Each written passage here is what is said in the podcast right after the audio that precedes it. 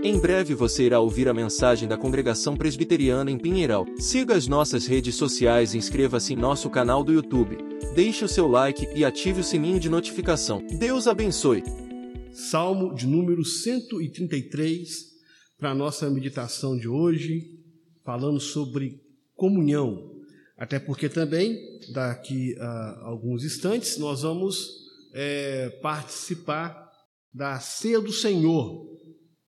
E nada melhor de que falar de comunhão, que a ceia do Senhor, ela é, aponta esse, esse aspecto da comunhão na vida da comunidade cristã. Salmo de número 133, vamos juntos ler esse salmo, esse salmo é muito conhecido, você tem aí o título em negrito, que não faz parte do texto sagrado, mas nos ajuda a entender o que o texto está falando. Diz assim: a excelência da união fraternal. E tem o subtítulo aí, é, em, em itálico, esse sim faz parte do texto sagrado, do original. Diz assim: Cântico de Romagem de Davi. Então nós vamos fazer a leitura é, Vamos todos juntos ler esse texto que ele, ele é bonito quando lemos juntos. Vamos lá, todos juntos? Ó, oh, como é bom e agradável viverem unidos irmãos. É como óleo precioso sobre a cabeça, a qual desce para a barba, a barba de Arão, e desce para a gola de suas vestes. É como o orvalho do irmão que desce sobre os montes de Sião. Ali ordena o Senhor a sua bênção e vida para sempre. Amém. Vamos orar mais uma vez. Deus bendito, Deus de toda majestade, Deus de toda glória. Ó Senhor, tenha misericórdia de nós. Nós estamos aqui diante do Senhor com muito temor e tremor participando deste momento de escola dominical, desse momento de culto ao teu santo nome, onde dentro de alguns instantes também iremos participar do sacramento da ceia do Senhor, esse bendito sacramento que o próprio Senhor Jesus instituiu para o nosso bem, para a nossa comunhão. Por isso, Deus bendito, aqui estamos diante de ti, reverentes, humildes, confessando os nossos pecados, reconhecendo a nossa pequenez, reconhecendo que temos os nossos próprios problemas familiares, as nossas próprias dificuldades em casa. Todavia, apesar de nós, o Senhor abençoa o teu povo. Por isso, Deus bendito, diante da tua santa palavra, que aqui é lida, dá-nos a graça, Pai bendito, de expor a tua palavra de conformidade com aquilo que está escrito aqui, para a glória do teu santo nome e para a edificação de cada um de nós aqui. Tenha misericórdia, Pai bendito, daquele que fala, e tenha misericórdia, Pai bendito, daqueles que ouvem, pois confessamos a nossa carência diante do Senhor. Que o teu próprio Espírito Santo, que inspirou essa palavra, venha agora iluminar nosso coração, para compreendermos e colocá-la em prática no nosso viver, para a nossa edificação e para a glória do teu santo nome. É o que nós oramos, no nome santo de Jesus. Amém. Irmãos, eu hoje eu quero falar sobre comunhão.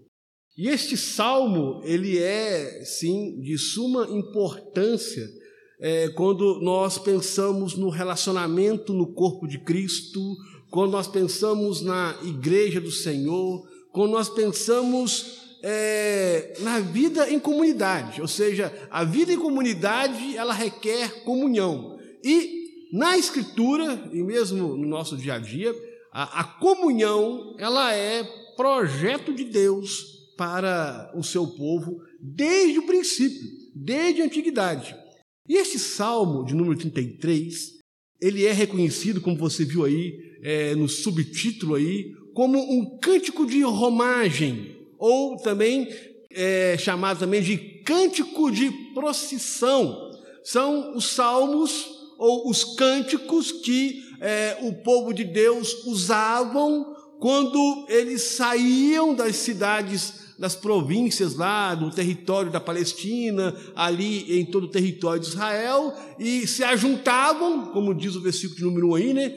Unidos como irmãos, para juntos irem à cidade de, de Jerusalém, porque o templo ficava em Jerusalém, então era necessário que eles se unissem em, em um grande grupo para poderem irem juntos é, é, sacrificar, prestar culto a Deus na cidade de Jerusalém, porque somente no templo era que se podia é, sacrificar, fazer os holocaustos. Então o povo se reunia, geralmente uma vez por ano ou algumas vezes mais, e iam juntos. E, e eles entendiam que quando estavam agrupados, né, é, unidos os irmãos, as, as, as doze tribos, que Deus os protegeria enquanto eles em romagem, em romaria, ou seja, em marcha, em procissão, eles seriam protegidos por Deus em caso de que houvesse inimigos que tentassem ali é, assaltar é, aquelas caravanas de povo que iam para Jerusalém. No entanto, é sempre bom lembrar que o povo de Israel, como diz o verso número aí, ó, é, nem sempre eles viveram unidos entre os irmãos. Já viu ah, aquele ditado que o, teu passado te condena? Já viu? É a mesma coisa que a gente pode dizer também sobre o povo de Israel. O passado do povo de Israel condena eles. Por quê? Você conhece muito bem a Bíblia. Eu vou dar aqui alguns exemplos. Lá em Gênesis, capítulo de número esqueci aqui o capítulo, mas você sabe muito bem que dez irmãos venderam um como escravo. Então, já temos um problema aqui, ó. Lá em Gênesis mostrando que os irmãos, com inveja do outro, com ciúmes, venderam o próprio irmão para ser escravo. Então, nem sempre viveram unidos entre os irmãos. Em Êxodo, quando o povo é, estava no, no, cativeiro, estava lá é, no Egito como escravo, mas quando Deus veio e libertou o povo, já nas caminhadas ali no deserto, por vezes, no próprio de Êxodo, você já ouve, e no decorrer de números, as murmurações que o povo fazia contra Israel. Ou seja, é, perdão, contra Deus. Ou seja, Israel não vivia unido entre os irmãos. É, quando você começa a ler a Escritura, você pula lá para o livro de Juízes, ali fica muito claro que a, a, a, as tribos de Israel viviam sempre em pé de briga, havia problemas, havia dificuldades. É, aqui eu notei o capítulo número 12 de Juízes, né? quando ah, os da tribo de Efraim, eles eram assassinados quando eles não conseguiam falar a, a palavra chibolete. Lembra desse episódio lá? Eles iam falar chibolete, aí eles falavam cibolete, aí outra tribo vinha e matava os irmãos. Olha que coisa terrível. Então, o passado de, de Israel condena de que eles nem sempre viveram unidos entre os irmãos. Mesmo ali em Juízes, era muito comum porque quando você fica brigando muito, quando você fica é, é, discutindo muito, você nem sempre adora no mesmo lugar. Se você nem sempre comunga no mesmo lugar. E ali no livro de Juízes é dito que havia vários cantos em várias partes da terra de Canaã, já dominada pelos israelitas, lugares de adoração. Lugares de adoração. Ou seja, quando tem muita briga, então também não tem um local próprio para você comungar, para você prestar culto, para você adorar o Senhor. Quando você continua sua leitura da Escritura, você vai pular lá para 1 e 2 Samuel, você tem então uma transição daquele regime tribal das, dez, das 12 tribos de Israel para o regime da monarquia. E Saul, então, é, ungido pelo pelo sacerdote Samuel, é tido como o primeiro rei de Israel. Saul, muito embora ele tenha unificado as tribos de Israel, você conhece a história, sabe que Saul não foi um bom rei. Por isso, então, é, Deus então vai levantar, ah, depois da morte de Saul, o rei Davi. Não é isso? Mas se você é um bom leitor da Bíblia, sabe que ali, é por isso que nós lemos é, logo no início da nossa liturgia, aquele, aquele capítulo lá de 1 Samuel, capítulo 5, de que já nos primeiros anos de Davi houve um grande, uma grande guerra civil em Israel. Por quê? Dez tribos ficaram apoiando o filho de Saul, o Isbosete. E duas tribos, a Benjamim e, e, e Judá, apoiaram Davi. E foram sete anos de Davi, diz o texto lá, reinando em Hebron. Foram sete anos de briga entre irmãos, de briga civil mesmo, de guerra entre o general de Davi e o general de Esbozete, descendente de Saul. Até que no final de sete anos, Davi vence as batalhas brigando com as tribos, com as dez tribos, duas tribos contra dez. Aí então Davi vence a, a as batalhas, e ali no capítulo 5 ali você viu que Davi foi estabelecido rei de todo Israel. Então Davi, quando foi estabelecido ali é, como rei, o trono então foi estabelecido em Israel. Tendo, aí Davi o que ele faz? Ele põe Jerusalém como a capital do estado de Israel. Davi foi um ótimo rei, ele expandiu o reino, ele venceu os inimigos, ele fez prosperar a nação, mas também se preocupou com a adoração. Ele instituiu que a cidade de Jerusalém ia ser o centro da adoração, ele construiu, ou pelo menos ele reservou, né, boa parte de, do, de, dos valores para Salomão construir um templo, mas ele instituiu um decreto que em Jerusalém ia ser construído o templo e que em Jerusalém ia ser o local de adoração. Ele criou um sistema de levitas com, com, com instrumentos músicos. Então, Davi foi um ótimo rei. E aí, então, Davi, quando toda a nação está unida, é que esse salmo foi composto. Aí ele olha para a nação unida e diz assim, verso 1, né? Ó, oh, como é bom e agradável viverem unidos os irmãos. Agora, a nação que estava em pé de briga, agora com Davi está unida, está em paz.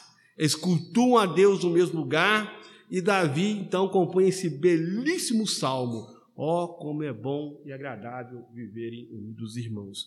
E aí, eu quero trabalhar com você essa manhã exatamente isso. E no final eu quero dar um alerta. Por quê? Porque a comunhão, ela é, é projeto de Deus, ela é plano de Deus para o bem do seu povo. Não existe nada melhor do que a comunhão na vida da igreja na vida do, do, do povo de Deus. E aqui eu quero destacar com você aqui nesse texto tão bonito três realidades sobre a comunhão. A primeira realidade, verso de número um, é que a comunhão ela é agradável. Não está aí? Ó, oh, como é bom e agradável. Mas o ponto aqui é que Davi está tão contente que eles é agradável viverem unidos os irmãos, principalmente para estarmos juntos adorando ao Senhor. Então é agradável a comunhão para a adoração. Após aí, de como eu disse, né, longos períodos de conflitos e batalhas entre, entre os irmãos, agora Davi, ele expressa a sua alegria na união da nação. Verso número 1, ele vai dizer: Ó, oh, como é bom e agradável viverem unidos os irmãos. Antes era desagradável. Eles não tinham paz, o povo vivia brigando, até se matavam por causa de política. Lembra que eu disse? Que uma parte era a favor do filho de Saul, Esbozete, e a outra parte era a favor é, de Davi. Agora não. Agora Davi olha e diz: Ó, oh, como é bom e agradável viverem unidos irmãos. O povo agora está em paz. O povo está unido, agora é bom e agradável. Não há mais razões por brigas, somente briga partidária. É, Davi é um rei bom. Davi, ele vence os inimigos, ele, ele traz identidade para a nação, ele mostra que ele é rei escolhido. E ele vai dizer que sim, agora é bom e agradável viver unidos os irmãos. Pois também já não há mais razão aqui, de acordo com Davi, para o povo ficar brigando por causa de religião. Por quê? Porque antes era horrível, era desagradável ter que cada um reunir numa cidade diferente lá da Palestina. Cada um ia lá e adorava o seu Deus em qualquer lugar. Lembra aquele episódio lá da mulher samaritana, que ela discute isso com Jesus? Ah, os, aqui em Samaria que é o lugar de adoração. Aí Jesus, não, é em Jerusalém que é o lugar de adoração. Essa era uma briga que eles tinham em todo o Antigo Testamento. Mas com Davi, não, Davi unifica tudo isso. Agora é bom e agradável. Eles adoram num só lugar. Antes vivia dividido, brigando por, por onde adorar o Senhor. Agora não, eles estão unidos. Agora eles estão juntos, no mesmo lugar, fazendo os sacramentos. No Antigo Testamento, a Páscoa e a circuncisão. Hoje, no, no, no Novo Testamento, o batismo e a ceia do Senhor. E aqui, queridos irmãos, é, isso é muito importante porque estar juntos é bom e agradável diante do Senhor. E é muito triste, irmãos, hoje ver o povo de Deus brigando, não é? É muito triste hoje. A gente briga por qualquer coisa, principalmente nesse momento que a gente está vivendo numa questão de polarização política, não é verdade? Cada um tem a sua opinião. Muito embora eu não consiga entender como é que crente defende partido que que não apoia as virtudes cristãs. Eu não entendo. Isso eu não entendo. Todavia, o povo hoje briga por causa de qualquer coisa. Briga por causa de política, briga é, é, dentro das suas próprias casas, não é assim? Marido e mulher, pais e filhos. Ou não é? Ou estou falando uma mentira. Hoje nós brigamos por uma série de coisas, e isso tudo é horrível e desagradável. É por isso que precisamos aprender que a, a, a comunhão ela é plano de Deus para o bem do seu povo, porque quando a gente sai da esfera secular, né, dentro da sua casa, do seu trabalho, que também tem suas próprias brigas lá, mas quando você está aqui na igreja, as pinimbas que tem dentro da igreja, irmão com ciúme do outro, irmão com inveja do outro, irmão fazendo fofoca do outro, Irmãos, fazendo que a comunhão aqui seja quebrada. Por isso que é muito perigoso quando dentro da igreja a fofoca, a intriga, a briga. Claro, aqui é um local onde devemos estar em comunhão, mas o pecador, a começar em mim, está aqui. E aí é, é preciso que entendamos que o local aqui é para a adoração, é para comunhão. E, e, e, a ideia da adoração, quando a gente está junto para a adoração, a gente tem que entender que adoramos juntos. Eu sempre falo uma coisa muito séria. Quando Cristo voltar com seu poder e glória, ele vai vir buscar o quê? Hã? Igreja, o seu povo. Entendam, a salvação não é propriamente individual, ela é coletiva. Cristo vai vir buscar a sua noiva, o seu, a sua igreja, o seu povo. Então é na comunhão que a gente exercita essa fé, essa esperança e essa adoração. É por isso que a comunhão, quando estamos juntos para adorar o Senhor, é bonita. Ou como diz o salmista Davi aqui, é agradável.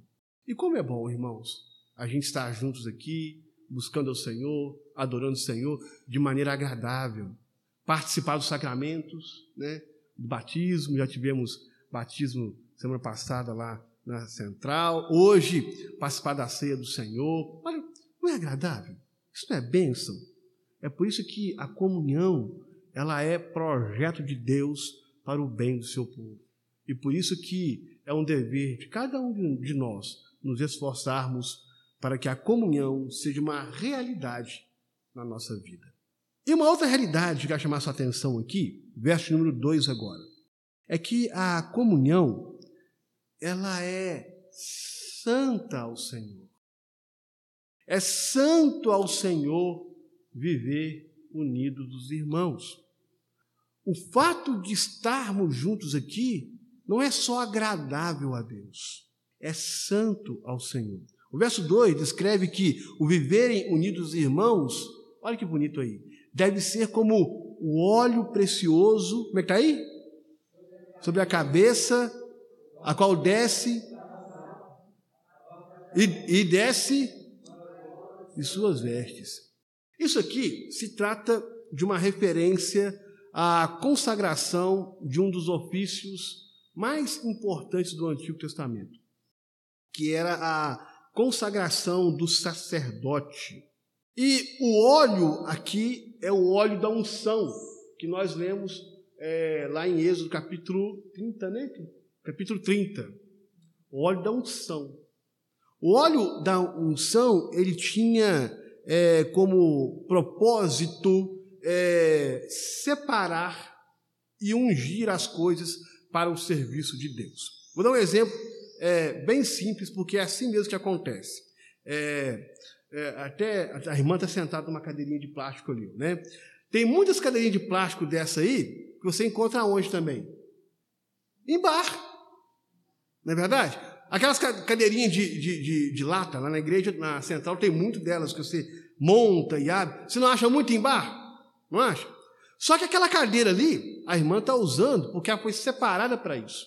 Para que a irmã viesse aqui e adorasse o Senhor em comunhão com os irmãos. É certo eu pegar aquela, aquela cadeira ali e levar lá para o para a pessoa tomar cerveja? Por que não é? Ela foi separada para isso. Ela é santa no sentido que ela foi separada para isso. Essas cadeiras, esse microfone, esse pedestal. O óleo da unção tinha como propósito é, separar coisas ou pessoas para o serviço de Deus. Essa era sempre foi a função do óleo: ungir um rei, ungir um sacerdote ou ungir um profeta. Sempre foi essa a função do óleo, o óleo da unção, para ungir, para separar coisas ou pessoas é, para o serviço santo.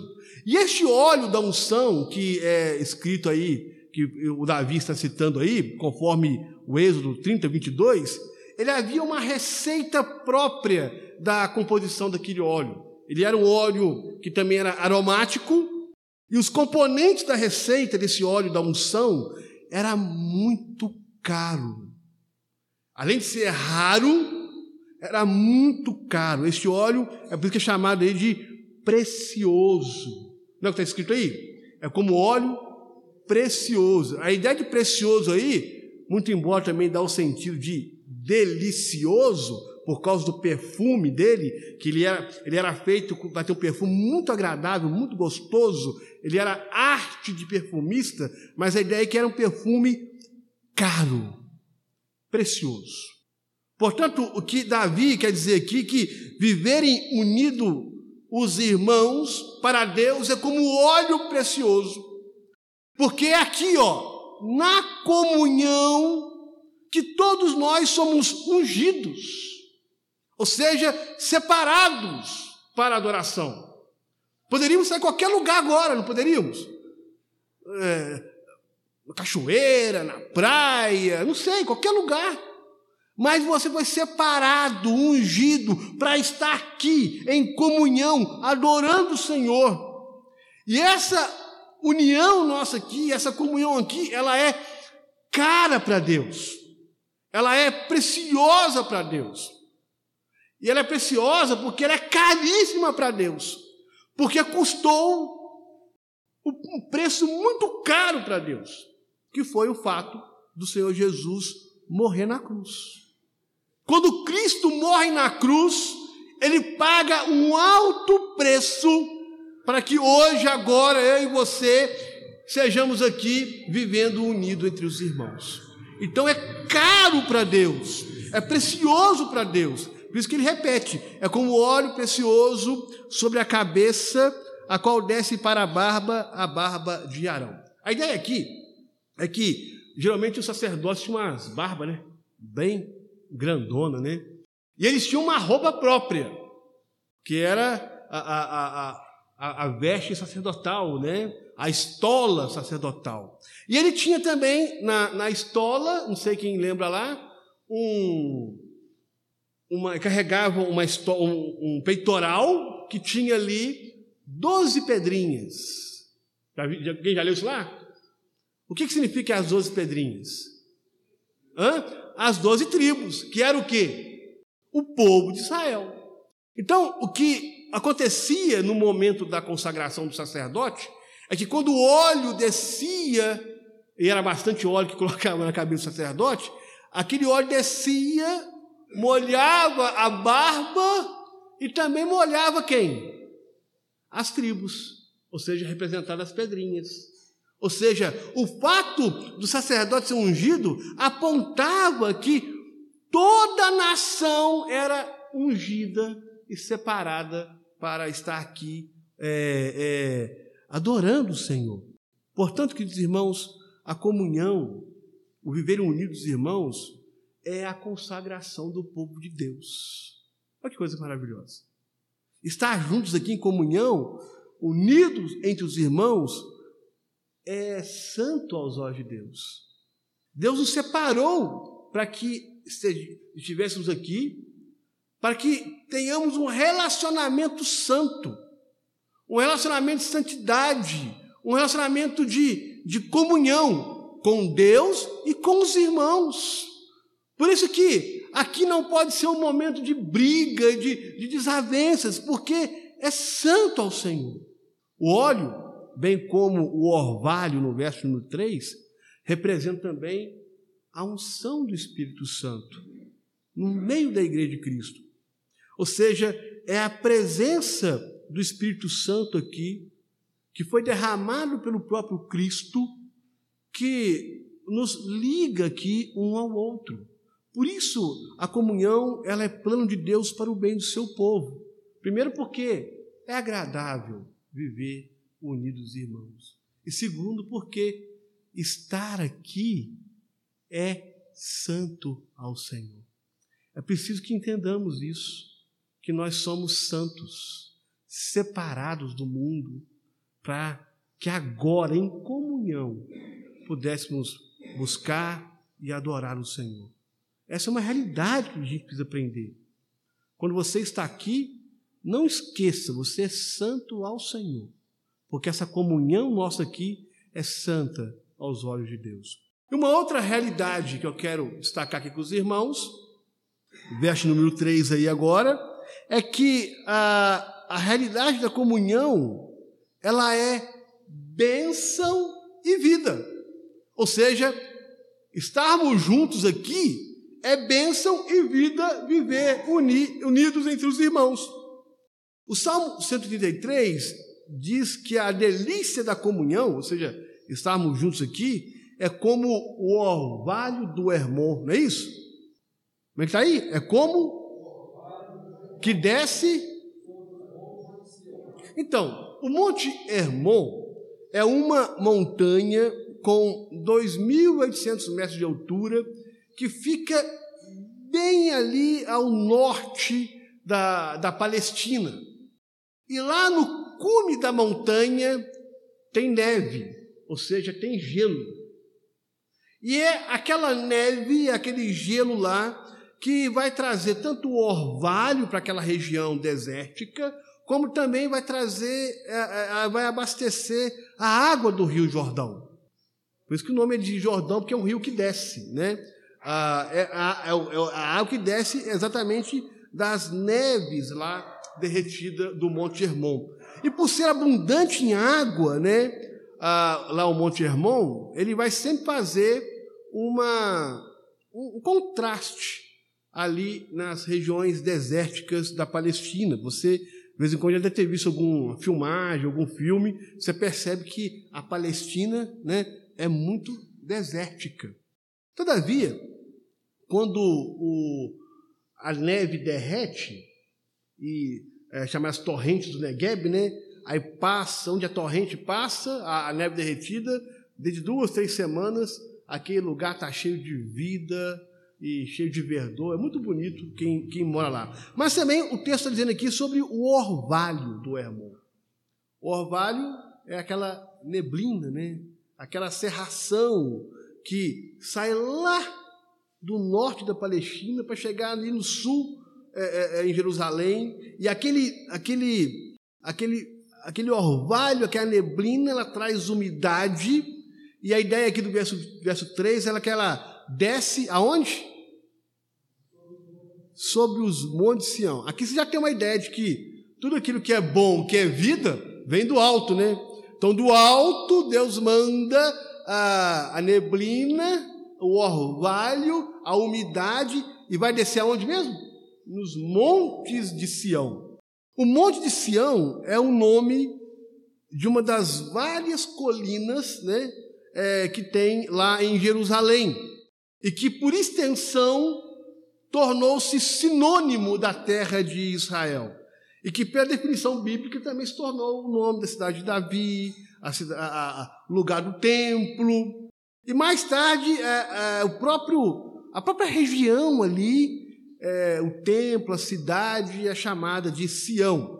É, a ideia de Sião é, é, é, você pegar um aspecto que a gente chama em, em gramática de geofônico. Não sei quem já ouviu essa expressão. O que, que é isso? É você pegar um aspecto geográfico da região e pôr o nome da cidade. Por exemplo, lá de onde eu venho, a cidade chama é, Carangola, porque nas margens, dizem, né, que os índios chamavam assim, tinha muita cará e capim Angola, é um aspecto da cidade, então foi chamada de Carangola.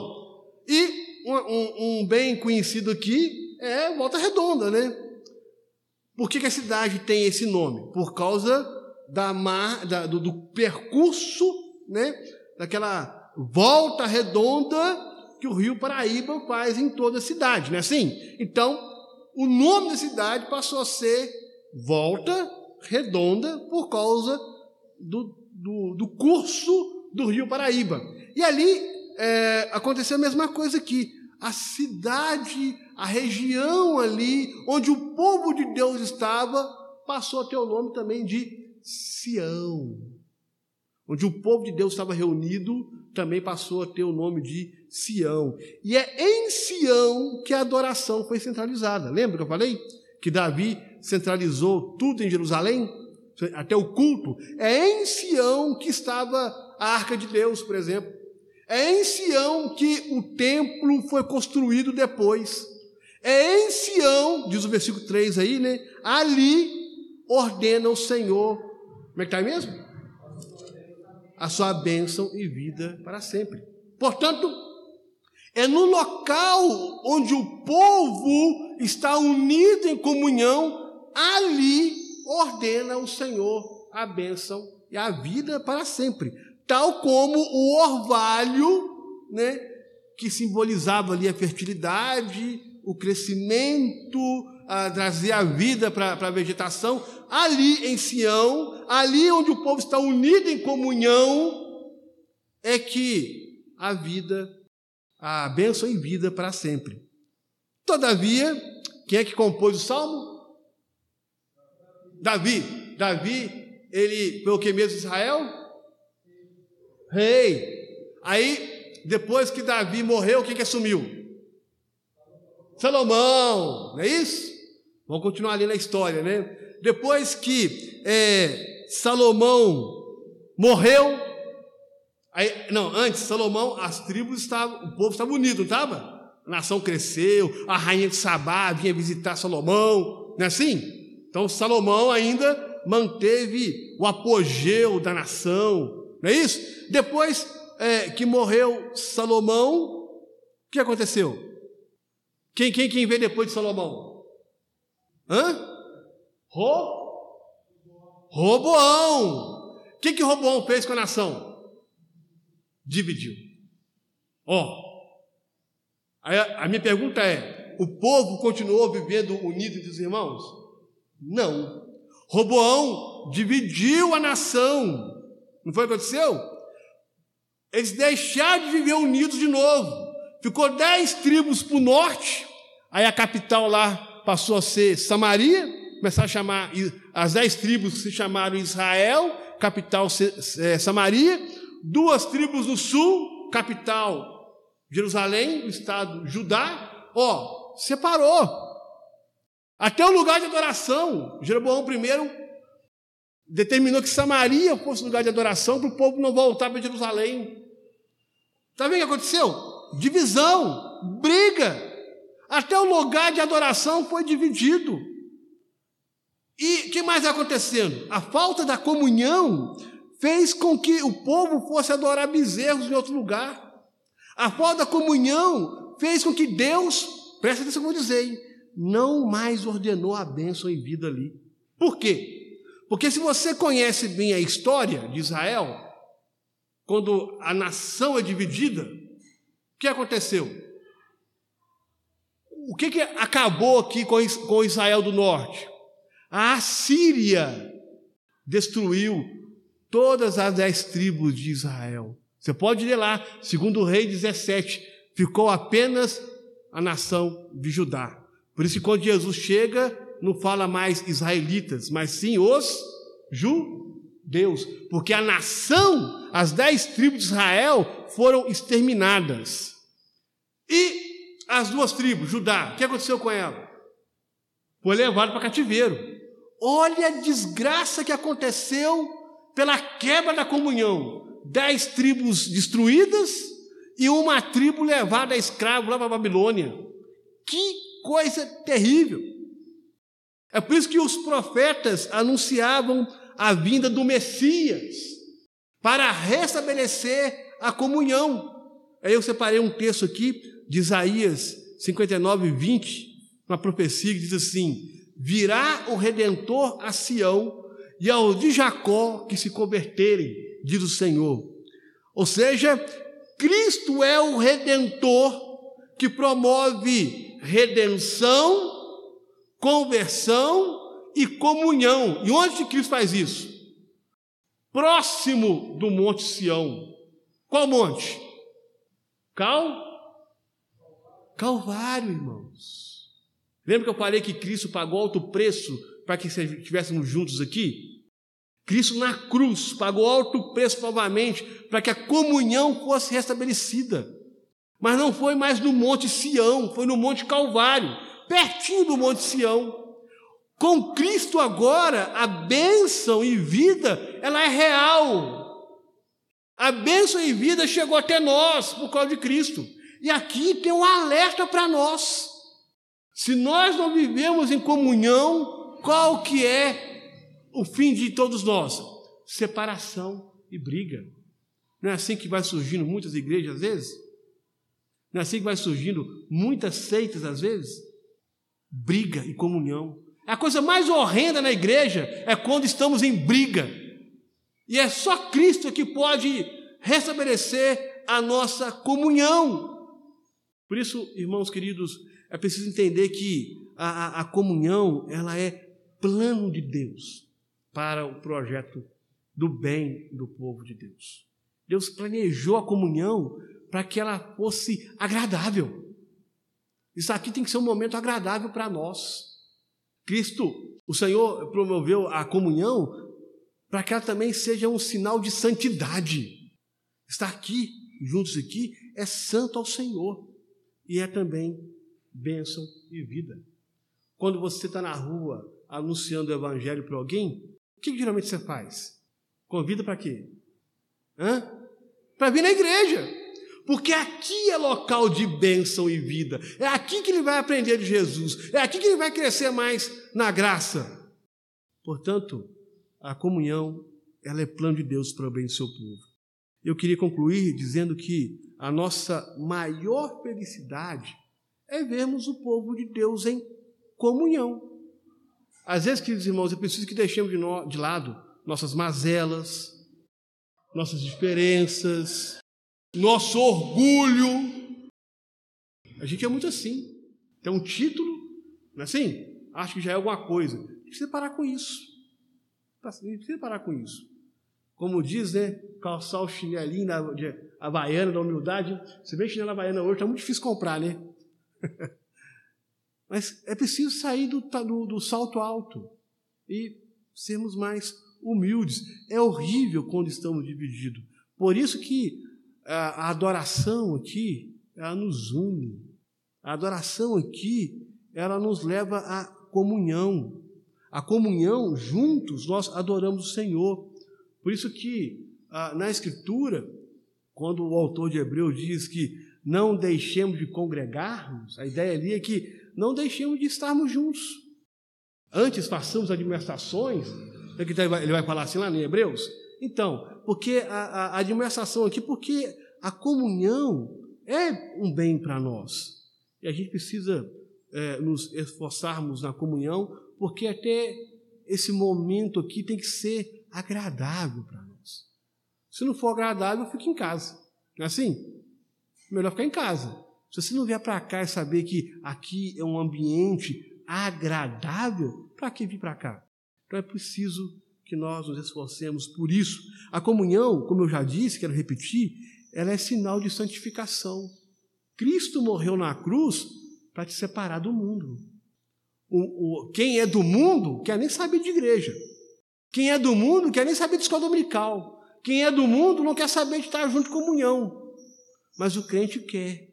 Por quê? Porque aqui, em comunhão, separados, vivendo em adoração, é que aprendemos mais do Senhor, é que temos a possibilidade de exercitar nossos dons, dividir os nossos dons. É aqui que a gente pode perdoar aquele que me ofendeu, ou se eu te ofendi, me perdoa, não é assim? É aqui que é o local para isso. Aqui o próprio Espírito Santo nos impele, nos impulsiona a chegar perto do irmão, a pedir perdão, a confessar pecados. Aqui que é lugar, é lugar para isso, porque nós somos santos. A ideia de santos aqui é separado mesmo. Por isso que a pessoa, eh, não sei quem já passou por isso, né? Lavar o crente, não é assim? Porque você é separado, você é diferente. Você é separado para adorar ao Senhor e estar em comunhão. A gente precisa então nos santificar, ouvindo a palavra, cantando, confessando e vivendo em comunhão. E por fim, é preciso que entendamos que a comunhão Deus ordena bênção em vida aqui. Aqui. Ou seja, Cristo na cruz garantiu isso aqui para nós. E aí, tanto o batismo, né, como a ceia do Senhor, elas apontam a nossa redenção. apontam que a nossa comunhão ela foi pautada e foi garantida em Jesus. Por isso, por isso que você está aqui essa manhã. Porque quando você vai participar da ceia, você está falando que você faz parte dessa comunhão. E aí, se ainda não somos rendidos a Cristo, se ainda não temos Jesus como nosso único e suficiente Salvador, a comunhão não é uma realidade para nós. Lembra que eu falei que, destacando as realidades da comunhão? A comunhão ela é plano de Deus, mas ela tem as suas realidades. E tem que ser uma realidade para nós o quê? É, entender que é agradável estarmos juntos aqui. Entender que é santo ao Senhor vivermos unidos e que aqui é lugar de bênção e vida na sua casa, em qualquer outro lugar, você não vai ouvir tanto de Deus, do Espírito Santo e da pessoa de Cristo, igual você vai ouvir aqui, vai? Não vai. Mas aqui não. E não existe nada mais que te dá vida do que a palavra do Senhor. Amém? Então, que nos esforcemos a viver unidos entre os irmãos.